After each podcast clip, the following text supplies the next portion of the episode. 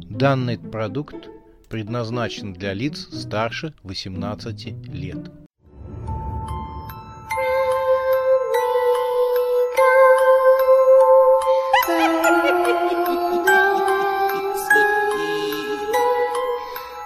Пощекочи, нервишки.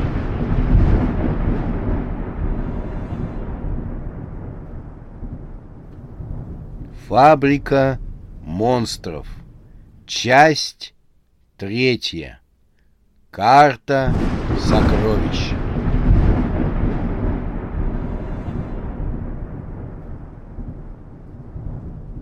У двери спальни Макс ожидали Игорь и Рамзес.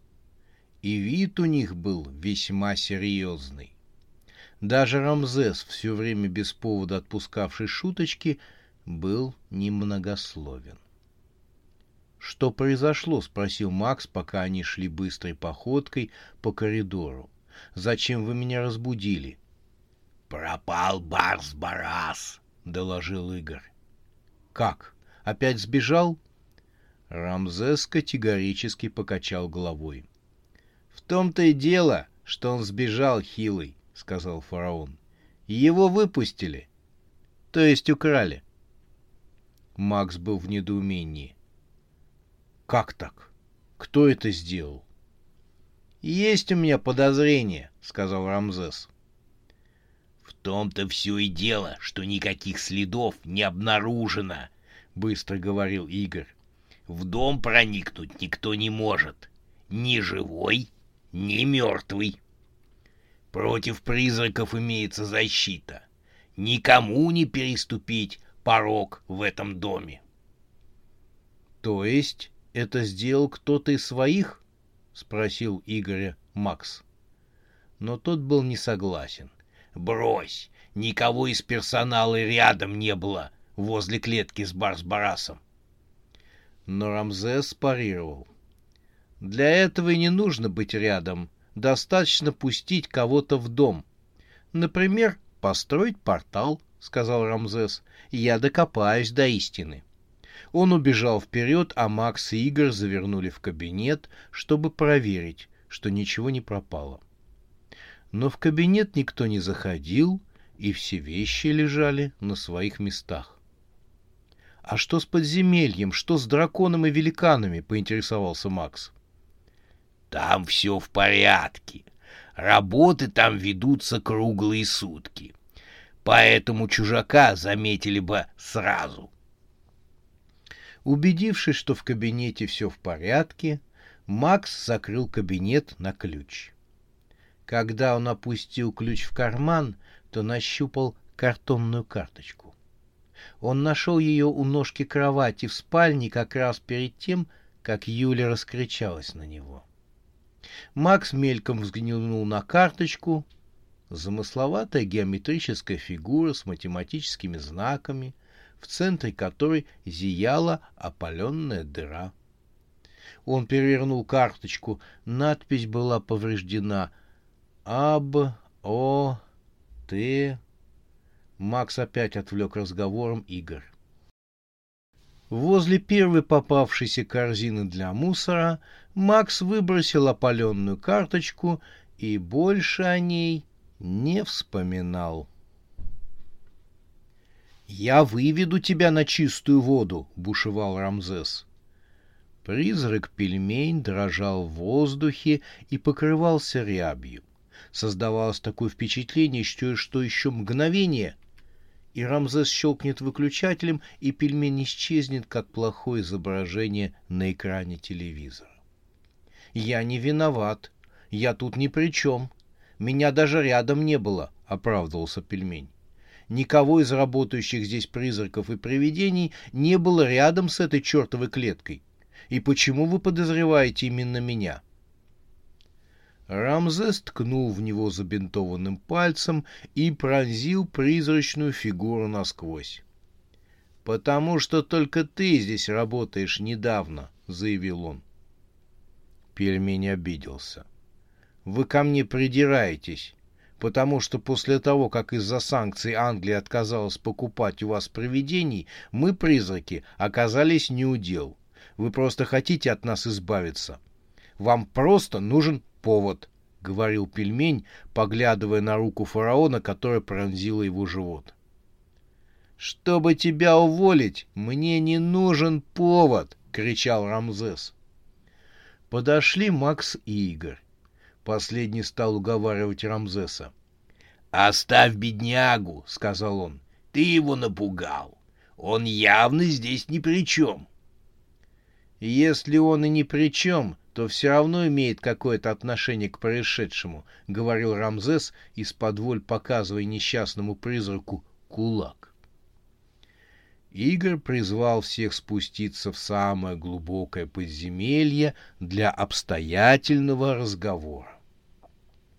Здесь монтировался один из великанов. Он лежал на спине и ростом был в 20 метров. По проекту у него было две головы. Макс не без содрогания созерцал громадину, которой являлся великан. Его уже обтянули грубой кожей. Игорь убедился, что в подземелье никого нет, и поведал о своем открытии. После смерти вашего дядюшки я начал проводить аудиторскую проверку фабрики. Так всегда полагается. И знаете, что я обнаружил? Игорь выдержал паузу и посмотрел на Макса и Рамзеса. «Не томи уже!» «Говори!» — не выдержал Рамзес. Он все никак не мог успокоиться. «Фабрика монстров убыточна!» — произнес Игорь торжественно. «Как так?» — брякнул Макс. Рамзес по обыкновению фыркнул. «Не может этого быть», — сказал он. «Откуда тогда полная сокровищница?» «В том-то и дело, что громадный доход наш покойный хозяин получал от чего-то другого. А фабрика по своей сути приносит лишь убыток. Хорошо, поднял руку Макс. Тогда откуда доход? Игорь пожал плечами. Доход ваш дядюшка получал громадный. Но с чего такой доход? Игорь развел руками. Эту тайну ваш дядюшка унес с собой в могилу. «Еще одна проблема», — пробормотал Макс. «Сделать это производство доходным». Игорь его успокоил. «В этом нет ничего сложного. Но клиенты сейчас смотрят на вас, на нового владельца. Они оценивают вашу компетентность, все зависит от того, насколько хорошо наша фабрика справится с этими двумя большими заказами. Если мы справимся, то нас ждут новые заказы и новые клиенты. Если нет, то, возможно, на рынке возникнут новые большие конкуренты. Пока мы монополисты. А у дяди не было конкурентов? Была в свое время фабрика Боброва, но она не выдержала конкуренции. «Так значит и мы, и сейчас не должны никому уступить!» — вскричал Макс. Он поднял над собой сжатый кулак. «Не посрамим честь моего дядюшки!» «Не посрамим!» — хором отозвались Игорь и Рамзес. Макс опустил руку. И все же, на чем этот старый хитрец наживался? — сказал Макс. Юля лежала в постели, не выключая света. Натянув одеяло до носа, она посматривала на фигурку клоунессы. Сейчас та не казалась ей такой страшной. Юля лежала и прислушалась к тому, что творится в доме. До нее доносились звуки бегающих ног, отдаленные крики. Порой по дому прокатывался такой грохот, словно передвигали гору. И в это мгновение весь дом сотрясался, а стекла в окнах дребезжали. Юля ждала утра. Она уже решила, что как только в окне появятся первые лучи солнца, она сядет в машину и уберется в город, Она уедет прочь из этого проклятого дома. Но, когда женщине показалось, что клоунесса вдруг повернула по направлению к ней голову, Юля не выдержала. Она вскочила и стала одеваться. «Уеду, уеду прямо сейчас», — решила она. Что будет дальше, она пока не думала, но была вполне готова, чтобы разойтись с Максом. Но тогда как быть с деньгами? Возможно, по суду ей что-то и перепадет.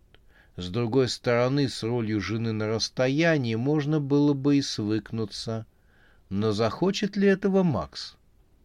И потом, быть полностью свободной всегда лучше, чем зависимой, пусть даже на расстоянии. Но как быть свободной без денег?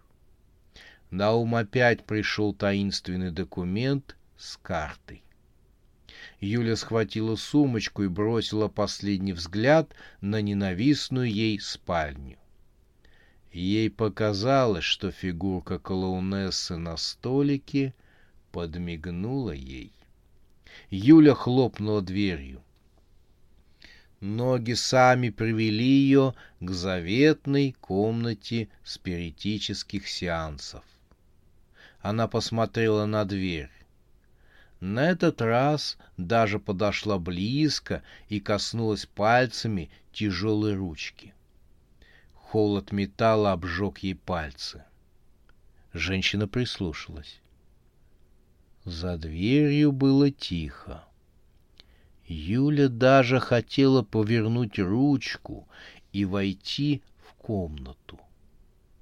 Но все же нагнулась и посмотрела в замочную скважину. Она увидела мертвый глаз. Тот смотрел на нее, с другой стороны двери на нее смотрела жуткая. Юля услышала, как та проводит окровавленные биеритвы по поверхности двери со своей стороны. Дрожь охватила Юлю. Она, как ошпаренная, отскочила в сторону и бросилась бежать. По пути она столкнулась с Людмилой, которая шпионила за ней. Та поприветствовала ее, на что Юля просто послала ее куда подальше. В машине, плюхнувшись на сиденье, женщина взяла себя в руки — она подняла руки и положила их на руль. Пальцы подрагивали. «Так, хорошо», — сказала она себе. «Давай признаем, что привидения существуют. Давай это признаем». Она прислушалась к себе и вроде бы получила ответ от самой себя, что она признает факт существования привидений. Тогда что они могут делать в комнате, в которой, по всей видимости, есть сокровища? Задала она сама себе вопрос и сейчас же ответила на него. Что могут там делать, как не охранять эти сокровища? Юля включила мотор и вывела машину в начинающиеся утренние сумерки. Езда на машине ее всегда успокаивала. После прогулки на автомашине ей было легче принимать решения. На полпути к городу Юля поняла, что нужно делать. Мадам Жаботинская проводила последнего клиента до двери и потянулась. На часах было около пяти утра. Сеанс спиритизма отнял у нее не так много сил, но клиентка была дотошная. Она все выспрашивала своего умершего мужа, не спрятал ли от нее деньги. Пока выведали все потаенные места в гараже, на книжной полке, в погребе, на даче, прошла целая ночь. Мадям Жаботинская потянулась еще раз и сладко зевнула. Это была женщина старше средних лет, с бурной копной спутанных волос на голове и выпученными глазами, в которых, по ее мнению, отражалась вся Вселенная в купе со своими тайнами. Колокольчик на входной двери звякнул. «Сегодня уже не принимаю», — не глядя заявила мадам Жапотинская. «Приходите к вечеру, когда Вселенная будет готова говорить со мной». «Извините, но у меня срочное дело», — услышала мадам Жаботинская женский голос. «У меня очень важное дело». Посетительница была молодой женщиной с чертами стервозности на лице, что вообще-то ее нисколько не портило. Была недавно собой и знала себе цену. Мадам решила ее выпроводить и вежливо улыбнулась, чтобы подсластить пилюлю. На сегодня все. Я не работаю круглосуточно. Впрочем, после того, как женщина, а это была Юля, назвала цену, мадам Жаботинская тут же перешла на круглосуточный режим работы. Не дав рта раскрыть Юли, она усадила молодую женщину на стул и стала измерять ее ауру, кружась вокруг нее с распростертыми руками. Аура у Юли оказалась настолько огромной, что пару раз мадам Жаботинская уходила в дверь, но, впрочем, быстро возвращалась и иногда с чашечкой кофе. «Вас что-то тревожит», — наконец сказала гадалка, не опуская рук и постоянно натыкаясь на мебель. «Вижу тринадцать теней вокруг вас». Юле надоел этот цирк, и она решила, что нужно посетить другую гадалку. Но мадам же Ботинска ахнула. «А, «Одна из этих теней с бритвой!» Юля опустилась на стул. «Как вы узнали?» — спросила она почти шепотом. «Как вы узнали про бритву?» Но мадам Жаботинская продолжала кружить вокруг Юли, щупая воздух подле нее. «Вы сношаетесь с духами!» — за могильным голосом вещала мадам Жапотинска. «И это очень опасно!» «Я ни с кем, кроме мужа, не сношалась», — испуганно проговорила Юля хотя и с мужем уже тоже давно не сношаюсь. Мадам же Ботинская вышла на секунду из астрала и пояснила, что под словом «сношаться» она имеет в виду просто общение. Дав справку, она опять ушла в астрал.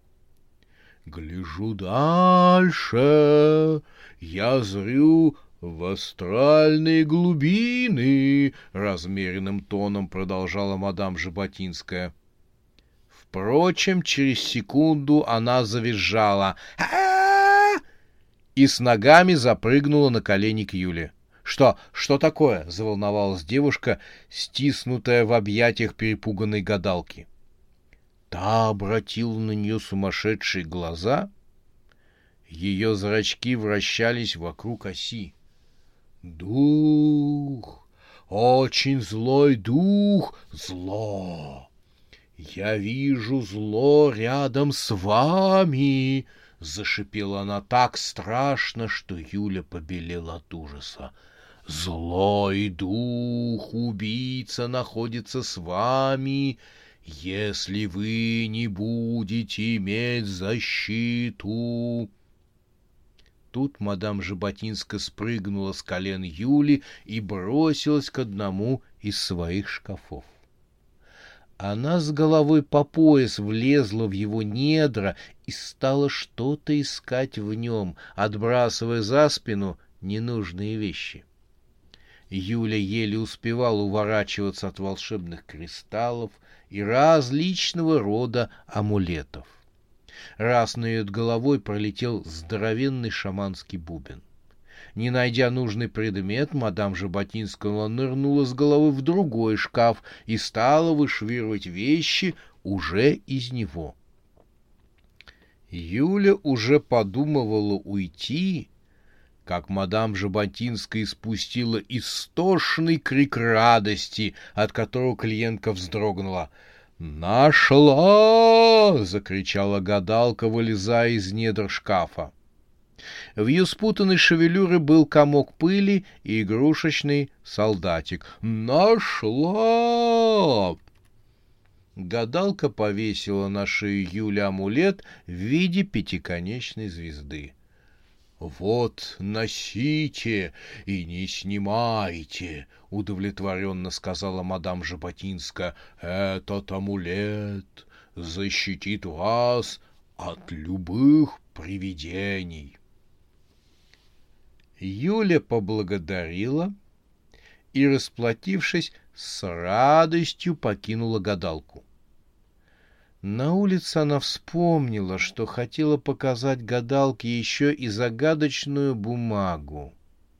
Но, вспомнив про глаза мадам Жаботинской, решила, что делать этого она не будет точно. Юля убрала амулет под блузку. Коснувшись его, она почувствовала уверенность в себе. Уже светало — Наступал новый день. На улицах запахло кофе. Появились первые еще сонные прохожие. Юля перешла улицу и направилась к своей квартирке. Она решила, что если вернется обратно в жуткий дом, то только за сокровищами. Но теперь ей не будет страшно, и она обязательно вернется туда. У дверей квартиры она остановилась глянула на часы и задумалась. Возможно, и амулет дал ей уверенность в завтрашнем дне, но никак не потребность в защите. Поэтому через десять минут она уже звонила в дверь коттеджа. Заспанный учитель математики был приятно удивлен ранним визитом. Юля упала в его объятия. Он поцеловал ее, потом взял на руки и унес внутрь. Дверь захлопнулась. Из-за куста роз, росшего поблизости, показалось лицо вездесущей Людмилы.